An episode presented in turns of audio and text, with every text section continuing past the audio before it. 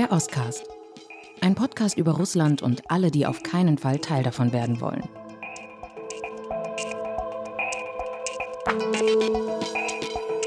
Februar 2023.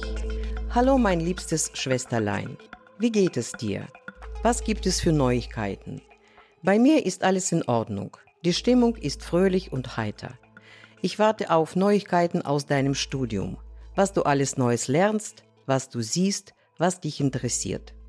Auf der Postkarte sind Kaffeeflecken. Ich kann mir kaum vorstellen, wie viel von diesem wunderbaren Getränk getrunken wurde, als neue Projekte und Ideen entworfen und diskutiert wurden. Wie schön doch diese Zeit war. Ich sehne mich sehr danach und nach der gemeinsamen, fruchtbaren Arbeit. Richte allen viele Grüße aus und umarme sie. Und meinem Lieblingsanwalt und seiner Familie richte bitte meine Glückwünsche aus zum Erscheinen seines Buches und der Premiere. Das ist einfach großartig. Ich umarme dich fest, ich liebe dich und vermisse dich. Alles wird gut. Mascha. Alice, was war das? Das war ein Brief von Maria Kolesnikova. Das ist eine der berühmtesten Oppositionellen Belarus und sie sitzt in einem äh, Frauenstraflager in der Kolonie Nummer 4 in Gommel. Und dieser Brief, den wir jetzt gerade gehört haben, das war das letzte Lebenszeichen von ihr an ihre Schwester Tatjana. Und der Brief stammt von Anfang Februar. Und über Maria Kolesnikova und die politischen Gefangenen in Belarus wollen wir in dieser Folge des Ostcasts sprechen.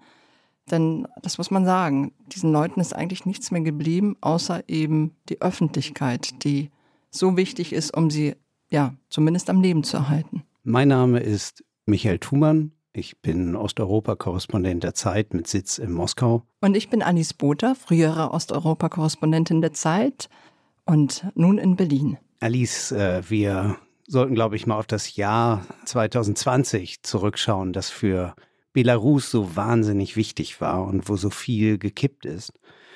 Da gab es eine Wahl und äh, Alexander Lukaschenka, der Diktator, wollte sich da wieder wählen lassen und es war eigentlich alles eine abgemachte Sache und es gab aber fünf Kandidaten und von denen sogar ein, zwei durchaus aussichtsreich. Und äh, diese äh, Kandidaten, die wurden dann in dieser Wahl im Vorfeld schon ausgeschlossen, obwohl sie Hunderttausende von Unterschriften gesammelt hatten.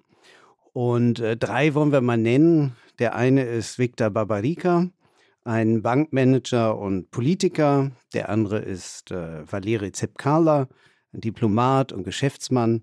Und der dritte ist Sergei Tichanowski, ein Videoblogger und Geschäftsmann. Kann man so sagen, ne? Das kann man so sagen. Tichanowski, der wurde verhaftet sehr schnell. Barbarika und Zepkala zunächst mal ausgeschlossen, die bekamen dann auch noch Prozesse.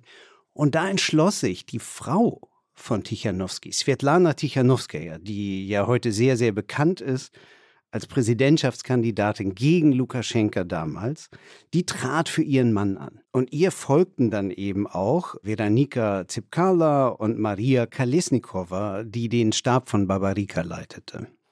Die Wahl wurde massiv gefälscht. Und zwar so massiv, dass einfach das wahnsinnig viele Belarusinnen und Belarusen aufregte und es landesweit große Proteste gab.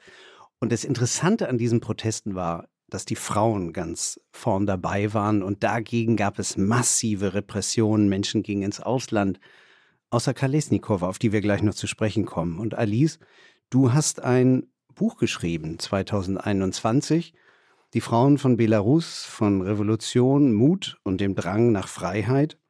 Und du hast auch mit diesen Frauen gesprochen, zumindest mit zweien von dreien, wenn ich das richtig sehe und du äh, hast, sie, hast sie kennengelernt, hast dich intensiv mit ihnen beschäftigt. Was, was hat sie angetrieben? Was hat sie angetrieben, es mit dem Diktator aufzunehmen? Ich habe tatsächlich mit allen dreien gesprochen, aber nur zwei persönlich kennengelernt. Äh, Maria Kolesnikova saß da schon im Gefängnis und wegen der Pandemie konnte ich damals nicht aus Moskau nach Minsk reisen. Und das war ein unglaubliches Trio. Es war eigentlich wie eine Netflix-Serie. Also du hast es eben schon erwähnt, Svetlana Tjanowska kommt, sagt, mein Mann darf nicht antreten, dann mache ich das eben für ihn und reiche die Unterlagen bei der zentralen Wahlbehörde ein und, und sie wird zugelassen. Und ich habe sie auch gefragt, wie, wieso, wie kam sie überhaupt auf diese Idee? Und die Begründung war recht rührend. Aus Liebe. Sie wollte ihrem Mann zeigen, aus Liebe, dass sie dann eben sein Werk weiterführt. Sie hatte aber auch nicht damit gerechnet, dass man sie zulassen würde. Der Grund dafür, das ist eine Mutmaßung, die sie selbst auch getätigt hat, ist gewesen, dass man etwas zu lachen haben wollte. Sie war damals eine Frau, eine ausgebildete Englischlehrerin, Mutter zweier Kinder. Eins davon hatte besondere Bedürfnisse und sie war jahrelang zu Hause gewesen. Sie hat sich politisch null interessiert. Sie hatte auch ein sehr geringes politisches Wissen und sagt über sich selbst, sie guckte nicht nach links, nicht nach rechts und nahm eher so ihre eigene Familie wahr. Und auf einmal entscheidet sie sich eben diesen Schritt zu machen und landet auf der internationalen Bühne. Weil plötzlich wollte die ganze Welt mit ihr sprechen. Also internationale Reporter waren damals noch in Belarus akkreditiert und fuhren hin und, und sie war völlig überfordert. Und wenn nicht Maria Kalesnikova und Veronika Zepkala ihr zur Hilfe gekommen wären, dann wäre diese Frau wahrscheinlich auch gescheitert. Sie hätte es allein nicht schaffen können. Sie wurde auch bedroht. Sie bekam anonyme Nachrichten, dass man ihr die Kinder wegnehmen würde. Und ziemlich schnell entschloss sie sich dann eben mit der Unterstützung dieser Frauen, die Sache durchzuziehen, aber die Kinder ins Ausland zu bringen. Der Mann war da schon im Gefängnis. Aber die vielleicht verrückteste Geschichte ist ja eigentlich von Maria Kalisnikova. Genau. Sie ist auch die, hm, wie soll ich es sagen? Ich glaube, dass Svetlana Tichanowskaja den weitesten Weg zurückgelegt hat, weil sie heute eben die Opposition im Ausland, also die belarussische Opposition repräsentiert. Aber die beeindruckendste, die mutigste Geschichte, die verkörpert tatsächlich Maria Kalesnikova. Und als ich schon damals mit ihr sprach, merkte ich, das ist so eine Frau, die Unglaubliches ausstrahlt. Sie ist Musikerin, sie spricht auch gut Deutsch, ausgebildete Querflötistin und einfach unbeirrt. Also in diesem Trio war sie die Macherin, die Zupackende, die alle angetrieben hat und die auch ziemlich furchtlos war und die sich eben entschieden hat, zu bleiben, als die anderen beiden das Land verlassen hatten. Ich glaube, dass sie geahnt hat, dass dafür ein hoher Preis fällig werden könnte, aber wahrscheinlich hat sie nicht geahnt, wie hoch er werden würde. Und es gibt eine Szene, von der ich gerne nochmal erzählen würde. Um, um, ich finde, diese Szene charakterisiert Maria Kalesnikova im Kleinen so gut. Das war am 7. September, also vor ziemlich genau drei Jahren. Und Maria Kalesnikova wurde mitten in Minsk auf offener Straße verschleppt. Und sie tauchte beim Geheimdienst wieder auf. Das weiß ich deshalb, weil mir ihre beiden Mitstreiter, die zeitgleich verschleppt worden sind, ziemlich ausführlich erzählt haben, was dann geschah. Alle waren beim Geheimdienst und der Geheimdienst machte Maria Kalesnikova als die große Störquelle aus. Und man wollte inszenieren, dass sie außer Landes geflohen ist, die, die Proteste verraten hat und sich in ihr altes Leben in Stuttgart zurückrettet. Dafür wurden die beiden Mitstreiter, die mussten noch irgendwie diese Bekennervideos aufnehmen, wie das so üblich ist, und die wurden an die Grenze gebracht zur Ukraine im Auto das einem der Mitstreiter gehörte. Und während sie da saßen, warteten im Niemandsland, hörten sie schon von weiter weg Gezetere und, und Schreien und eine wütende Frauenstimme. Das war Maria Kolesnikova. Sie wurde auf die Rückbank äh, gedrängt. Dort lagen schon die Flugtickets und die Pässe.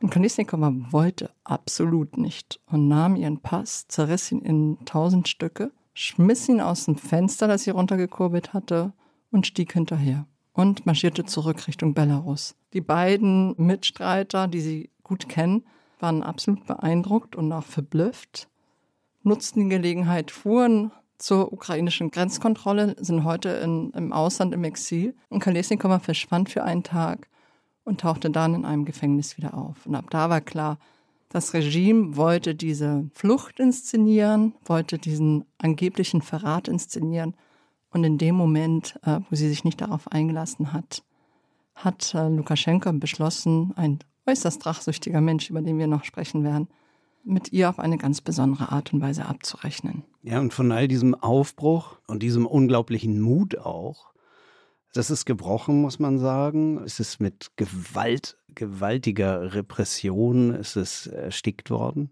In den letzten drei Jahren, es hat absurde Strafen gegeben es gibt äh, rund 1500 politische Gefangene und es gibt Menschen, die sagen, dass es äh, möglicherweise auch noch deutlich mehr sei. Ähm, noch immer werden Verfahren eröffnet gegen Leute, die damals in den friedlichen Protesten 2020 auf die Straße gingen. Und es gab einen, nochmal einen bösen Crackdown, eine Unterdrückung äh, der Bewegung im Juli 2021.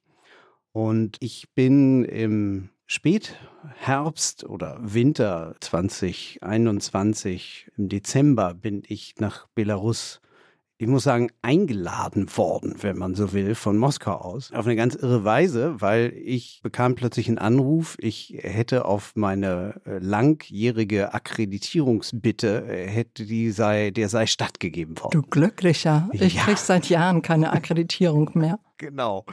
Ja, ich wusste auch gar nicht, wie mir geschah. Und ähm, der Grund war, dass am Ende, Jahresende 2021, äh, Lukaschenka die Europäische Union erpresste mit Flüchtlingen, Migranten, Geflüchteten, die äh, versuchten, aus dem Nahen Osten nach Europa zu kommen. Und er brachte sie halt eben damals nach Minsk, äh, flog sie ein, äh, karrte sie in Bussen an die Grenze und wollte Druck ausüben. Und wir Journalisten, die dann aus Moskau eingeladen wollten, sollten diesen Druck quasi durch unsere Berichterstattung erhöhen. Und ähm, so, und bevor ich halt an die Grenze fuhr, habe ich dann halt die Gelegenheit äh, genutzt. Und die wenigen Tage, sie haben mir einfach, sie haben mir das einen Tag vorher gesagt und ich hatte einfach insgesamt mit Abreise hatte ich keine fünf Tage. Ach, so eng begrenzt war, war, das. Es war total eng begrenzt, dass ich auch möglichst nichts anderes machen hm. konnte. Und deshalb habe ich dann die Zeit an der Grenze halt eben auch kurz gehalten, um mich dann gleichzeitig in Minsk noch ein bisschen aufhalten zu können. Und was mir so auffiel, war Minsk, das ich erkannte, das, es war einfach wirklich menschenleer, ja. Also auch an so einem Samstag, wo eigentlich irgendwie die Leute einkaufen müssten und viele auf der Straße. Und das Wetter war auch gar nicht schlecht. Nee, es war, es war kaum einer zu sehen. Äh, dafür halt eben wirklich an sehr vielen Ecken und Enden der Stadt Polizei. Und wenn man sich traf, das war einfach immer so eine kleine Operation, ja. Man, man tauschte ein paar Nachrichten aus und ähm, über Messenger hat das danach gleich wieder gelöscht, falls man irgendwo in eine Polizeikontrolle lief und die würden einem das Handy abnehmen und dann da reingucken. Das heißt also im Grunde genommen, jede Spur, die du machtest, musstest du auch gleich wieder verwischen. Ja und äh, traf sich dann halt eben in der Wohnung oder in irgendeiner in irgendeinem Café und sahst immer zu, dass dein Handy möglichst weit von dir entfernt mhm. war. Und das ist die neue Realität in diesem in diesem Land und äh, besonders bedrückend dabei natürlich weniger jetzt für mich den den Reporter, der dann halt wieder abfahren konnte, aber für die, die da geblieben sind, diese absurd hohen Strafen, so wie der Babarika, der hat 14 Jahre gekriegt und Tichanowski 18 Jahre. Also und dafür, und Kalesnikova elf Jahre. Ja, und dafür einfach, dass sie sich erdreistet hatten, zu kandidieren. Um, und eben danach nicht klein beizugeben, nicht, äh, nicht einzulenken und sich nicht, ja, nicht mit dem Regime zu kollaborieren. Ich glaube, das ist das, was Lukaschenko besonders wurmt. Und es ist so interessant, was du von Minsk erzählst, weil Polizei war dort immer präsent. Also immer, wenn ich auf den Reisen in Minsk war, habe ich schon gestaunt, wie viel mehr Polizei und Sondereinsatzkräfte dort unterwegs sind im Vergleich zu Moskau, was jetzt auch nicht arm ist an, an Polizeiüberwachung. In der Tat. Aber, aber was es eben auch gab, waren diese Menschen, also die Altstadt, ja, die Lokale waren voll und äh, es war schon vorher so, dass also vor Sommer 2020, dass keiner Illusion darüber hatte, dass die Handys alle abgehört werden. Man muss sich ja auch extra anmelden, wenn du aus dem Ausland einreist. Aber es gab halt trotzdem diese Nischen der Freiheit. Es gab eine unglaublich vibrierende Kunstszene und Musikszene. Es gab Filme, die durchaus gewagt waren. Es gab eine wahnsinnig erfolgreiche IT-Szene und so ein kleines Silicon Valley bei Minsk. Und damit ist es jetzt echt vorbei, als hätte man eine Grabplatte draufgelegt. Und das ist ja auch das Irre, man muss sich ja immer vorstellen, Belarus, das liegt ja nicht irgendwie hinten weit, noch hinter der Türkei, sondern das ist ja wirklich ein mitteleuropäisches Land. Von Minsk ist man ganz schnell in Vilnius, der Hauptstadt Litauens, man ist sehr schnell in Warschau. Ja, es liegt viel näher an diesen äh, mitteleuropäischen Städten als an Moskau. Aber heute fühlt es sich an, als läge es ganz, ganz woanders. Und seit Winter 21, seit deinem letzten Besuch, der eine Besonderheit war, denn man hatte nach der Wahl 2020 angefangen, internationalen äh, Berichterstatterinnen die Akkreditierung zu entziehen, keine neue zu geben. Ich gehörte eben auch dazu. Also da hattest du nochmal wirklich Glück, dass du die Möglichkeit hattest, nach Belarus zu fahren. Aber seitdem du da warst, ist die Situation noch einmal sehr viel schlimmer geworden. Wir wissen es nur nicht aus eigener Anschauung, sondern eben aus Berichten von Augenzeugen, aus Telegram-Kanälen. Also diejenigen, die sich noch trauen, etwas zu berichten, tun es auf diesem Wege. Und ich bin viel in Gesprächen mit Belarussen und Belarusinnen im Exil. Und es ist ein absolut düsteres, totalitäres Bild, das sie von ihrem Land zeichnen. Und du hattest ja eben gesagt, also Babariko erwähnt, Janowski, es gibt eben so drei äh, Beispiele und drei Menschen, deren Schicksale auch auf eine Art miteinander verbunden sind und über die ich nochmal ganz kurz äh, gerne sprechen würde. Das ist ähm, Maria Kolesnikova, über die wir schon gesprochen haben. Das ist Viktor Babariko, der Kandidat, der Lukaschenko herausfordern wollte und der der beliebteste von allen war. Also er hatte wirklich die besten Chancen, tatsächlich Präsident zu werden, wenn alles mit halbwegs rechten Dingen zugegangen wäre. Und Maxim Znak, der war ebenfalls im Team von Babariko ein sehr bieder aussehender junger Anwalt, sehr schlau, der nach der gefälschten Wahl gehofft hatte, diesem Unrechtsregime mit Recht beizukommen. Alle sind sie im Gefängnis. Ihr Schicksal ist ungewiss, denn nicht nur von Maria Kalesnikova gibt es seit Februar keine Kunde mehr, keine Nachricht mehr, keinen Brief mehr. Niemand weiß, was mit ihr ist. Anwälte dürfen nicht zu ihr durch. Das gilt für alle drei und im Prinzip die ganze oppositionelle Prominenz. Die sind spurlos in Straflagern verschwunden.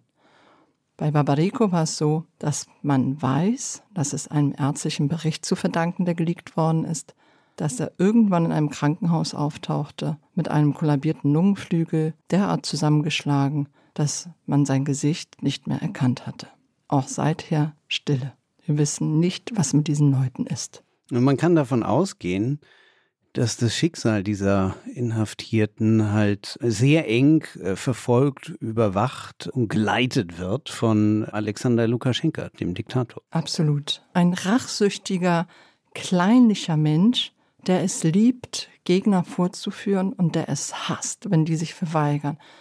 Du hast ihn ja auch ein, zwei Mal erlebt. Und wie war dein Eindruck, Michael? Ja, ich, wenn du so willst, habe ich ihn ja schon damals, als ich da in, in den späten 90ern in Moskau und da fuhr ich dann auch nach Minsk und da war er ja schon gewählt und er wurde damals äh, von dem liberalen Moskauer Publikum immer so ein bisschen so als so ein Kartoffelautoritärer irgendwie verulgt, ja und einer, der nicht lange da sein würde. So, und die haben sich alle sehr geirrt, weil die Moskauer Liberalen, die sind heute im Ausland oder in Russland im Gefängnis. Da gibt's ja auch welche. Und Lukaschenka ist einfach immer noch da. Und das Irre ist, was du sagst, genau, dieses, dieses Kleinliche und dieses, er, er hat noch so einen besonderen Charakterzug. Er verhöhnt einfach seine Gegner aus so einer ganz fiesen Ecke heraus. Um das einfach mal zu illustrieren, er hat im Frühjahr dieses Jahres hat er eine Rede gehalten und ähm, da saß er da so an so einem Schreibtisch, ja, und äh, auf einer Bühne und dann ist da das große Publikum und äh, so muss man sich das vorstellen. Und er Brahma basiert erzählt dann da irgendwie so eine Stunde vor sich her und kommt vom Hütchen aufs Stöckchen und unter anderem kam er dann auch auf Svetlana Tichanowskaja, die ja heute in Litauen lebt seine Gegenkandidatin in der Wahl von 2020. Und die mutmaßliche Gewinnerin dieser Wahl. Genau. Und die halt eben tatsächlich aus Litauen herumreist, oft nach Deutschland, kommt nach Amerika, fährt nach Frankreich. Und er hat ihr dann unterstellt, sie würde da alle möglichen treffen und man wisse gar nicht so genau, was sie da mache mit diesen Männern so und äh, würde da sehr freizügig irgendwie im Westen herumlaufen. Und was er dann noch gesagt hat, hören wir uns hier mal kurz an. Знаем, ну ради Бога, но Светлане надо домой, домой брать детишек своих, вроде мать там у нее, домой надо быстрее ехать. Ну сколько ей там, 10-12 лет дали за противоправную деятельность. Но пока с Сергеем могла бы в одной камере посидеть. Это все-таки муж, это супруг ее, это же ее дети двое. Но отсидела бы какое-то время. Michael, ich bin mir nicht sicher, ob ich das tatsächlich richtig verstanden habe, was Lukaschenko da gesagt hat. Das ist selbst für einen wie ihn sehr dreist. Ja, es ist total dreist. Also nachdem er gesagt hatte, dass sie dann halt eben dem Westen gegenüber so devot zu Diensten sei, sagte sie, sie muss nach Hause kommen. Und wenn sie nach Hause kommt nach Belarus, na ja, dann kriegt sie vielleicht so 10, 12 Jahre Gefängnis. Aber das macht ja nichts, weil die Kinder, die können ja von der Oma betreut werden. Und sie könnte einfach mit ihrem Mann in einer Zelle leben. Und da könnte sie ein paar besondere Kleider nähen. Aber sie würde mit ihrem Mann zusammenleben was treibt sie denn da drüben und mit, mit wem eigentlich? Das war das, was er da gesagt hat, was er ihr unterstellt hat. Also der Mann ist einfach in seiner ganzen Rhetorik und in dem, was er unterstellt, ist einfach extrem schmierig, extrem niederträchtig. Es ist sowas wie der, der Hohn eines zynischen, gefühlskalten und extrem vulgären Menschen. Und nochmal zur Erinnerung, Sergei Tichanowski wurde zu 18 Jahren verurteilt für nichts. Er sitzt seit geraumer Zeit in Isolation, also völlig allein. Er ist seit Februar verschwunden und zwischendurch haben Tschihanowskaja anonyme Nachrichten erreicht, ihr Ehemann sei tot. Sie stellten sich dann später als Unwahrheit heraus, aber das ist hier der Rahmen, über den Lukaschenko so, ja, du sagtest, er ist niederträchtig und böse höhnt. Und das ist einer seiner Charakterzüge. Er kann fast nicht anders. Ich habe mir dann vor der Wahl stundenlang äh, Lukaschenko-Interviews angeguckt. Und die sind lang, wie du weißt. Er hört sich sehr, sehr gerne reden. Und er kann es nicht lassen, Leute herabzusetzen. Selbst an Wladimir Putin. Ich erinnere mich an eine Sequenz, da erzählte er dann eben so ganz äh, jovial, ja, ja, den Putin, der hätte schon in den 90er Jahren kennengelernt. Er war dann eben gerade frisch gewählt. 94 wurde er gewählt, also war das so 94 oder 95 in St. Petersburg zu Besuch. Und da war so ein unscheinbarer Typ, den hätte gar nicht gemerkt. Dieser Typ war, du ahnst es, Wladimir Putin. Und Jahre später hat Putin ihn dann eben angesprochen, sagte, Sascha, also wir kennen uns schon. Und Lukaschenko konnte sich gar nicht dran erinnern.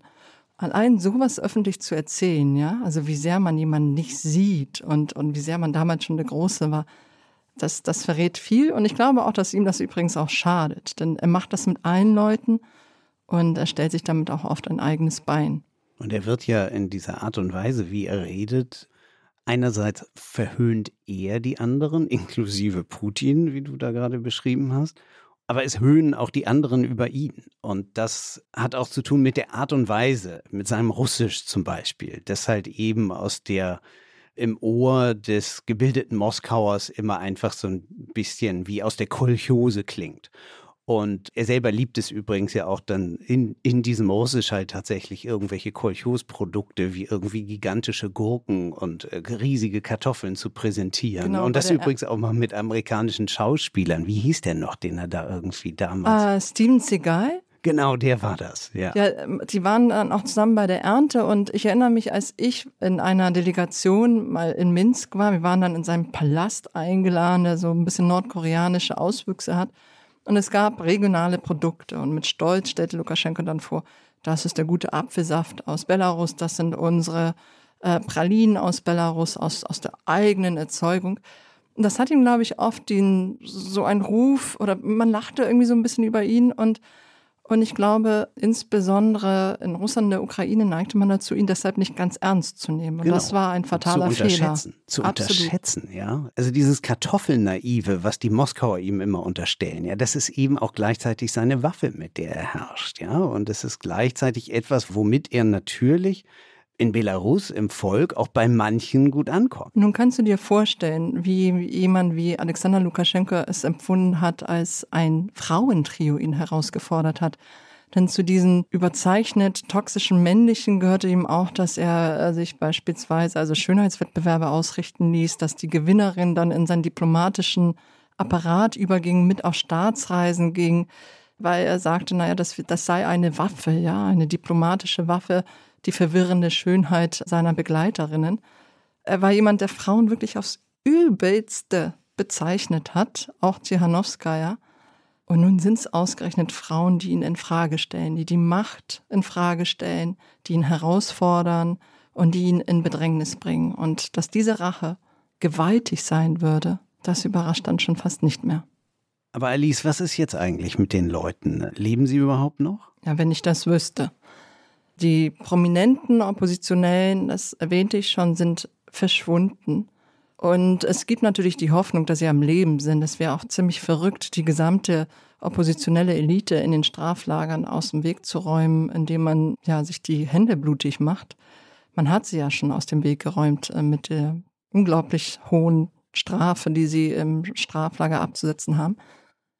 Aber es gibt zum Beispiel Fälle, wo Oppositionelle in Haft im Straflager gestorben sind. Und einer davon heißt äh, Alias Pushkin. Der hatte die gleiche Diagnose wie Maria Kolesnikova, nämlich ein Magengeschwür, das nicht behandelt worden ist und das dann durchbrochen ist. Und er ist daran gestorben. Und Kolesnikova ist, bevor sie verschwunden ist, ungefähr einen Monat lang im Krankenhaus gewesen. Sie musste auf der Intensivstation liegen. Sie wurde notoperiert, weil sie eben dieses Magengeschwür hatte. War dann lange auf der Intensivstation und Anfang des Jahres aber eben zurück im Straflager Hemden nähen wie es ihr geht, ob äh, sie sich tatsächlich davon erholt hat, ob äh, sich ihr Zustand massiv verschlechtert hat, das wissen wir nicht.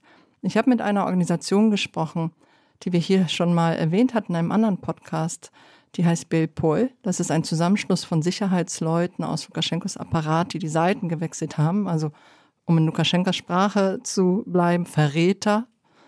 Und die versuchen zu recherchieren mit ihren Kontakten, was mit diesen Leuten ist. Sie wissen, dass Tschihanowski am Leben ist. Die konnten eben diese Falschnachricht, äh, die Svetlana Tschihanowska so gequält hat, ausräumen. Sie haben auch Hinweise darauf, dass Viktor Babarika am Leben ist, aber offenbar in keinem guten Zustand. Aber sie wissen nicht, was mit Maria Kolesnikova ist. Und sie wissen auch nicht, was mit den anderen Verschwundenen ist. Und die Zustände, in denen diese Leute untergebracht sind, wenn sie denn am Leben sind, die sind grauenhaft. Es gibt zum Beispiel, du kennst das, das Shiso, Strafneuisolator, eine, ein Karzer, eine Isolationshaft. Und die frühere Anwältin von Kolesnikova hat mir erzählt, wie das aussieht. Also es gibt eine gesetzliche Vorgabe, zweimal zwei Meter. Das sind kalte Zellen, komplett aus Beton. Es gibt da drin eine Pritsche, die wird morgens hochgeklappt um sechs, um 22 Uhr runtergeklappt. Es gibt eine Bank, du darfst dich aber nur setzen, wenn die Wärter das erlauben und du hast keinerlei Beschäftigung. Und weil es so kalt ist, gerade in den Wintermonaten, Herbstmonaten, laufen Leute auf und ab, auch nachts, bis sie irgendwann mal umkippen. Und wenn sie dann umgekippt sind, wird das Strafmaß nochmal erhöht, weil sie ja gegen die Vorschriften verstoßen haben. Und das sind natürlich so finstere, so lebensbedrohliche Zustände in diesen Gefängnissen, dass man sich schon fragen muss, wie hält ein Mensch das überhaupt aus? Bis zu zehn Tagen dürfen sie da drin bleiben, aber man kann natürlich wieder und wieder und wieder in die Strafzelle geschickt werden.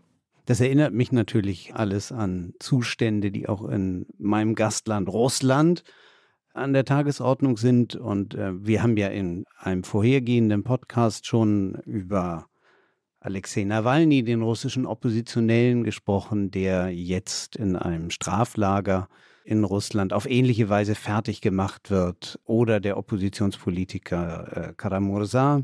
Das sind alles Fälle, an denen man exemplarisch äh, dieses System der Entwürdigung und der Vernichtung eines, eines Menschen, seine, das Brechen des Menschen vorexerziert, zur Abschreckung, aber eben auch ganz wichtig als Rache. Als Rache dafür, dass sie widersprochen haben, äh, dass sie politische Absicht hatten. Und ähm, das ist sowohl in Belarus wie auch in, in Russland folgt natürlich auch einer Tradition, äh, mit der beide Länder eben nie gebrochen haben, der sowjetischen Tradition der Straflager und der der Bestrafung, nicht der Rehabilitation in der Haft mit dem Ziel, die nie wieder rauszulassen oder halt eben, wenn dann äh, nur kurz, um sie wieder ins Gefängnis zu stecken oder um sie halt eben wirklich zu brechen. Es erinnert mich an einen Freund, den ich äh, kennenlernte, als ich, als ich Student noch in der ganz späten Sowjetunion war. Und der war Künstler und hatte Bilder gemalt äh, von Moskauer Klöstern. Und auf denen war dann immer so ein ganz kleines Element. Da flog dann plötzlich äh, mit einigen Blättern im Wind so ein kleiner Stacheldraht vorbei. Und für diese Art von Kunst wurde er in eine psychiatrische Klinik, in einem Untersuchungsgefängnis gesteckt. Er bekam dort eher der überhaupt nichts hatte, er bekam dort halt eben da so eine Dauermedikation und ähm, ich sah ihn dann später wieder, als er aus diesem Jolte Dom, dem, dem gelben Haus, wie die, wie die äh, sowjetischen Bürger damals die, diese psychiatrischen Kliniken nannten. Ich sah ihn, traf ihn, als er wieder rauskam und er war wirklich gebrochen und seine Frau sagte mir, er, der nie schlechte Laune gehabt hatte oder irgendwie vor sich hin starrte, sei schwer depressiv geworden und so weiter. Also das ist so die Art und Weise, wie man mit den Menschen umgeht und wohlgemerkt immer, wie du schon sagtest, für nichts. Für nichts. Und hier lebt die Sowjetunion tatsächlich noch einmal auf und in Ländern wie Belarus und Russland und die Parallelen sind wirklich unglaublich. Oder ich möchte an dieser Stelle eine belarussische Journalistin zitieren, die heute im Exil lebt. Die hat für das Medium Tutbay gearbeitet, natürlich mittlerweile verboten, Chefredakteurin zu über zehn Jahren Haft verurteilt und so weiter.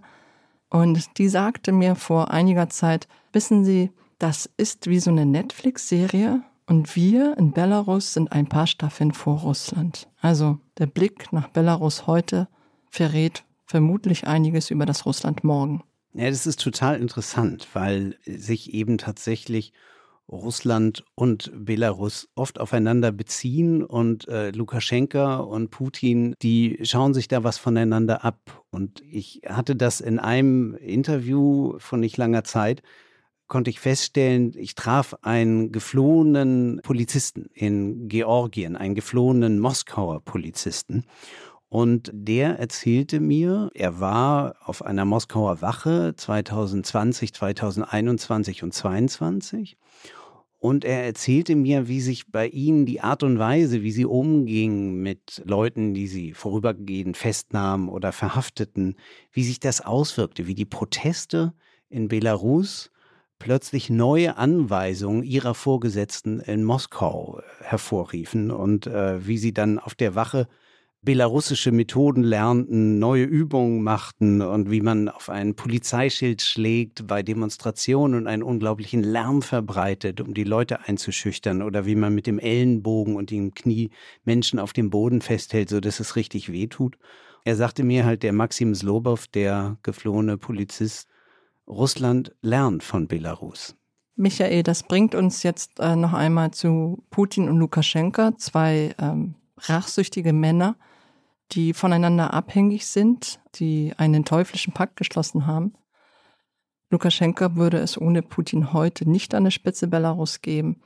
Wie siehst du das? Sind die beiden auf Gedeih und Verderb aneinander äh, gekettet oder kann der eine ohne den anderen? Hat der Krieg da etwas verändert? Was meinst du? Also ich würde sagen, Lukaschenka, wie du richtig sagst, der wäre weg ohne Putins Unterstützung und Rückhalt im Jahr 2020 und 2021. Übrigens genauso wie der Massenmörder und Diktator Bashar Assad in Syrien weg wäre, wenn Putin nicht 2015 in Syrien interveniert hätte, Aleppo zu Boden gebombt hätte und den, den Mann gerettet hätte. Aber Lukaschenka ist für Putin wichtig, weil er ist als abhängige Person jemand, der halt eben sehr begrenzten Spielraum hat, anders als andere postsowjetische Präsidenten in Zentralasien oder so, die sich dann immer einiges herausnehmen. Und außerdem ist Belarus wichtig für Russland, weil wir sagten ja schon, das ist halt eben ein mitteleuropäisches Land. Ja, es ist äh, nicht weit von den baltischen, es ist der Nachbar der baltischen Staaten, der Nachbar Polens. Und da Putin halt eben dort sowohl Soldaten stationiert, Waffen stationiert, äh, vor einiger Zeit angekündigt hat, auch Atomwaffen würden dort stationiert, russische. Äh, deshalb ist einfach als, wie die Russen immer mit diesem französischen Fremdwort im Russischen sagen, Platzd'Arm, der Platzd'Arm ein Brückenkopf, ein Brückenkopf für Russland, das ist Belarus. Und insoweit ist es einfach strategisch sehr, sehr wichtig. Und das hat übrigens auch die Vorbereitung und Durchführung des Überfalls Putins auf die Ukraine gezeigt, dass eben auch da spielte Belarus als Truppenaufmarschgebiet eine ganz wichtige Rolle. Hast du nicht gesehen? Alice, für unser Hast du nicht gesehen, hast du was mitgebracht. Was ist es? Es ist eine Anekdote Ich würde die gerne vorlesen. Und zwar stammt die von äh, dem Anwalt von Maria Kolesnikova, Maxim Znak, der ebenfalls verschwunden ist. Und bevor er verschwunden ist, ist es ihm gelungen, ein Manuskript aus dem Gefängnis herausschmuggeln zu lassen. Und eine Anekdote möchte ich jetzt vorlesen. Sie heißt Das Gericht. Er kam aus der Verlegung und ging in die Verlegung, so kommen und gehen alle. 19 Mal hat er den Frühling gesehen und jetzt warteten vielleicht acht Winter auf ihn. Nicht gerade wenig, aber so war es bei vielen. Außerdem war er unverdient hier gelandet, wie alle, wie immer. Er war es noch nicht müde zu erzählen, wie ungerecht die Welt ist, dass dies alles ein einziges System ist und wie aussichtslos auf Freispruch zu hoffen. Und erstaunlicherweise fanden sich Zuhörer, die mitfühlend nickten, manchmal fügten sie ihre eigenen Beispiele aus tausendfach erzählten Geschichten hinzu. Vermutlich beruhigte das. Was soll man vom Prozess erwarten? Was gefordert wird, das kriegst du doch auch. Wer hängt sich da rein? Quatsch, sie gehen fast immer ein bisschen runter. Entscheidend ist doch, ein Freispruch ist unmöglich, sie hören dir nicht mal zu. An dieser Stelle sagt er aber etwas Ungewöhnliches. Aber egal, ich wende mich an ein internationales Gericht. An welches? Ich habe eine Notiz. Sag schon welches. Ich bin halt Jurist. Ich dachte, wir hätten nichts ratifiziert. Ich erinnere mich nicht. Mir hat das bei der Verlegung einer aufgeschrieben. Hm, einer, dem sie ordentlich was aufgebrummt haben. Er meinte, dort würden sie sich drum kümmern. Sie haben es probiert und angeblich hat es geklappt. Hm, vielleicht Den Haag? Aber das haben wir nicht unterschrieben. Oder Straßburg? Obwohl, das auch nicht. Nein, die nicht. Es war was anderes. Such doch mal, vielleicht schreibe ich auch, wenn es läuft. Er kramte in seiner Tasche, durchwühlte sie einmal komplett, bis er aus den Tiefen ein Stück Papier hervorzog. Zwischen den Zeilen aus seiner Anklageschrift stand in breiter und ungelenker Schrift der Name der Instanz, die ihm empfohlen worden war. Lynchgericht. Sekamerone heißt es. Ah ja. Geschichten aus dem Gefängnis von Maxim Snack. Ich kann es wirklich nur wärmstens empfehlen. Es sind lauter Juwelen. Es klingt ganz, ganz großartig. Ich habe es noch nicht gelesen und äh, werde da jetzt hingreifen. Danke auch dir für den Tipp. Das war's für heute. Vielen Dank fürs Zuhören. Vielen Dank an die Pool Artists, ohne die dieser Podcast nicht möglich wäre. Wenn Sie Anregungen oder Vorschläge haben, schreiben Sie uns an ostcast.zeit.de. Schön, dass Sie dabei waren und bis bald. Bis bald.